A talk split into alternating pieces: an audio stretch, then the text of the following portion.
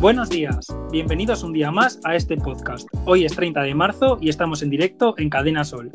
Hoy queremos hablar acerca de los riesgos laborales, más concretamente de la ergonomía en el trabajo y de las consecuencias que tiene para nuestra salud en el mundo laboral.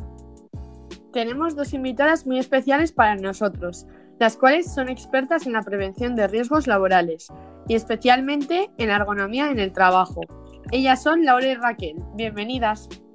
Hola, muchas gracias por invitarnos. Estamos muy contentas de estar aquí hoy y poder hablar de algo tan importante como la ergonomía, cuya finalidad es mantener una buena salud en los diferentes ámbitos del trabajo dirigido a todas y todos los trabajadores.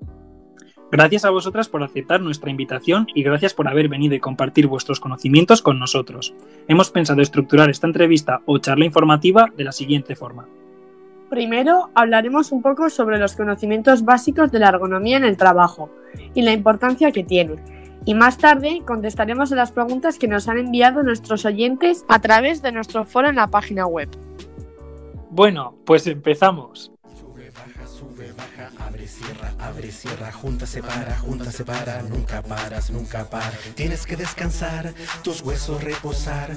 No eres una máquina, no eres un robot. Eres un ser humano sensible y delicado. Primero, queríamos hablar sobre la prevención hacia los riesgos laborales, disciplina que se encarga de mejorar la seguridad y la salud de los trabajadores a partir de medidas que evalúan los posibles riesgos que hay en cada empresa.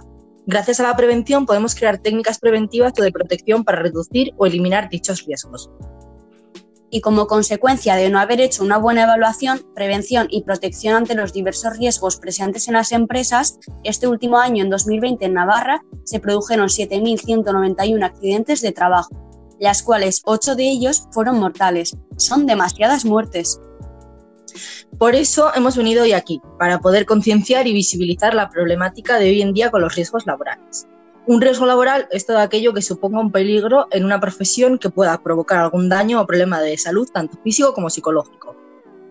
La problemática que encontramos hoy en día es que muchísimos trabajadores y trabajadoras no mantienen una buena prevención en sus trabajos, por lo que hoy hemos venido a este podcast a dar cinco consejos al respecto para poder mejorar la salud de todos los trabajadores.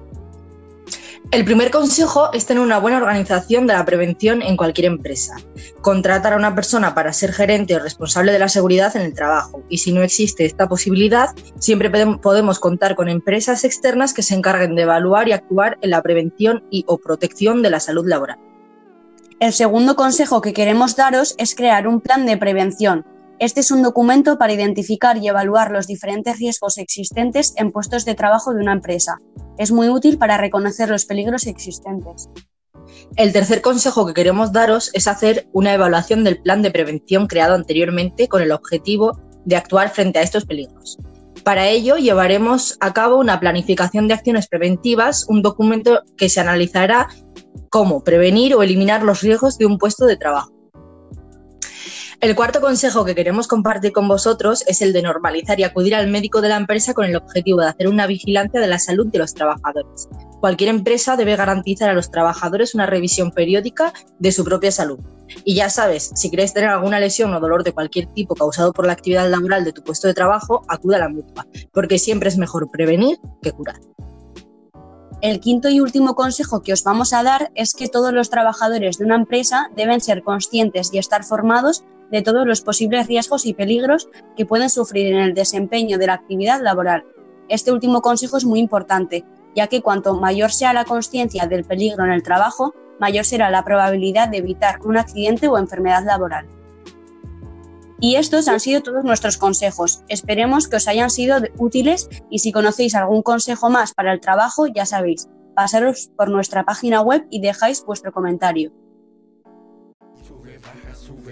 Abre, cierra, abre, cierra, junta, separa, junta, separa, nunca paras, nunca paras. Tienes que descansar, tus huesos reposar. No eres una máquina, no eres un robot. Eres un ser humano sensible y delicado. Hemos estado hablando sobre los consejos que podemos adoptar en nuestro trabajo. Y tras haber explicado la importancia de cada uno de ellos, vamos a ver preguntas que nos han hecho nuestros oyentes y responderemos a varias de ellas. La primera pregunta es de Daniel. Vamos a leerla. Hola, soy Dani, tengo 33 años y soy de Pamplona, de aquí, de Navarra. Primero, quería agradecer a Laura y Raquel que hayan compartido con nosotros todos estos consejos para el trabajo. Gracias a vosotras, los y las trabajadores, podremos mantener nuestra salud en el trabajo. Mi pregunta es, ¿qué derechos tenemos los trabajadores y trabajadoras en materia de prevención de riesgos laborales? Gracias, un saludo. Hola Dani, muchas gracias por tus palabras. Contestándote las preguntas de los derechos de los trabajadores son varios, pero te digo los más importantes y más destacables de ellos.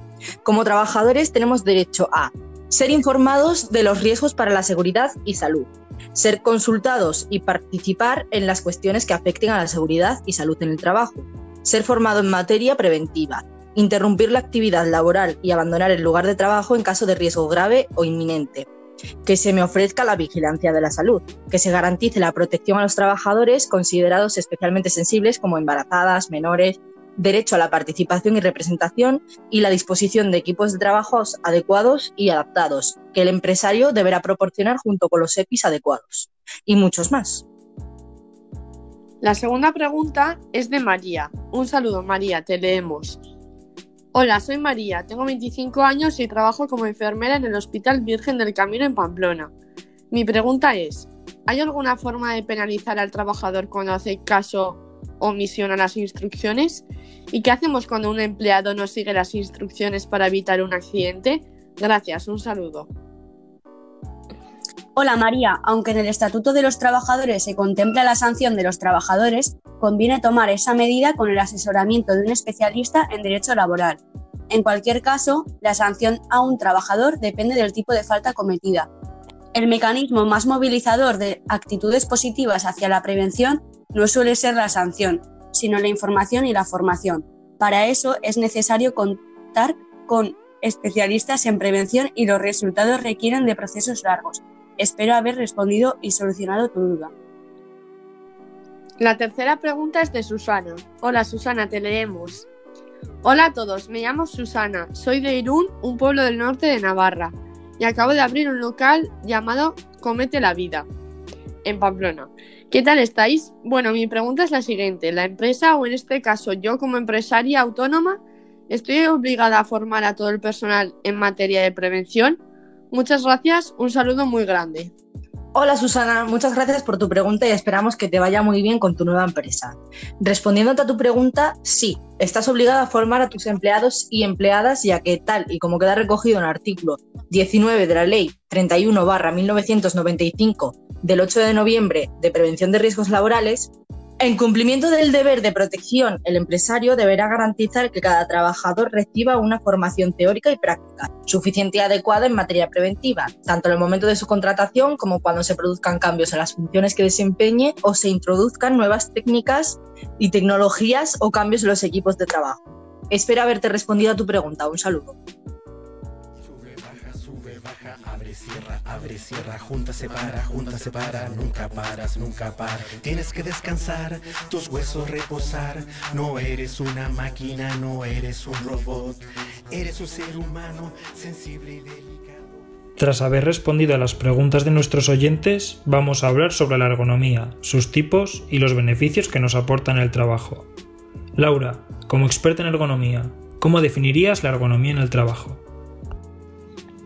Bueno, Asier, definiría la ergonomía como la ciencia que estudia las relaciones entre el trabajador y su puesto de trabajo, con el objetivo de desarrollar las condiciones de adaptación de un lugar de trabajo, una máquina, un vehículo, etc., a las características físicas y psicológicas del trabajador o trabajadora.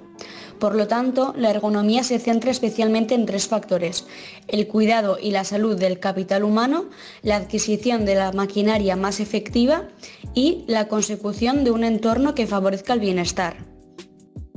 Además, también encontramos diferentes tipos de ergonomía y pues cada una va dirigida a diferentes situaciones o contextos de la actividad laboral y algunas de ellas son eh, la ergonomía temporal, que consiste en el estudio del bienestar del trabajador, evaluando los tiempos de trabajo, duración de la jornada, turnos, horarios, y ergonomía cognitiva, que analiza la interacción entre el humano y las máquinas, la ergonomía ambiental, que estudia las condiciones físicas que acompañan al trabajador cuando realiza la temperatura, como sería pues, la temperatura, el ruido, eh, la ergonomía biomecánica, que se centra en el estudio de la antropología y la fisiología del cuerpo humano, y eh, la ergonomía correctiva, que actúa sobre problemas o riesgos concretos que surgen durante el proceso del trabajo.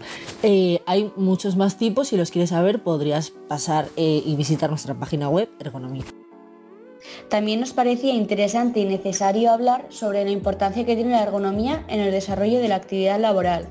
Mantener una buena ergonomía implica unos beneficios comunes para todos y todas, que son prevenir riesgos laborales, disminuir molestias físicas a los trabajadores, Mejora la comodidad en ambientes de trabajo, eleva la productividad del trabajador, disminuye la fatiga de los trabajadores Permite obtener información de primera mano de los aspectos a mejorar en los ambientes de trabajo, mejora la estabilidad laboral, mantiene la moral del trabajador en alto, reduce costos, mejora la calidad, ya que una ergonomía deficiente conlleva tener trabajadores frustrados y fatigados que no muestran su mejor desempeño, y la mejora de la participación del empleado, Gracias a todos estos beneficios, los y las trabajadoras tendremos una mayor calidad en nuestra actividad laboral.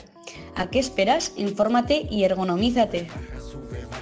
Cierra, abre, cierra, junta, separa, junta, separa, nunca paras, nunca paras. Tienes que descansar, tus huesos reposar. No eres una máquina, no eres un robot. Eres un ser humano sensible y delicado. Y hasta aquí el programa de hoy. Ha sido una conversación muy interesante y enriquecedora para todos y todas. Gracias por haber venido a compartir esto con nosotros.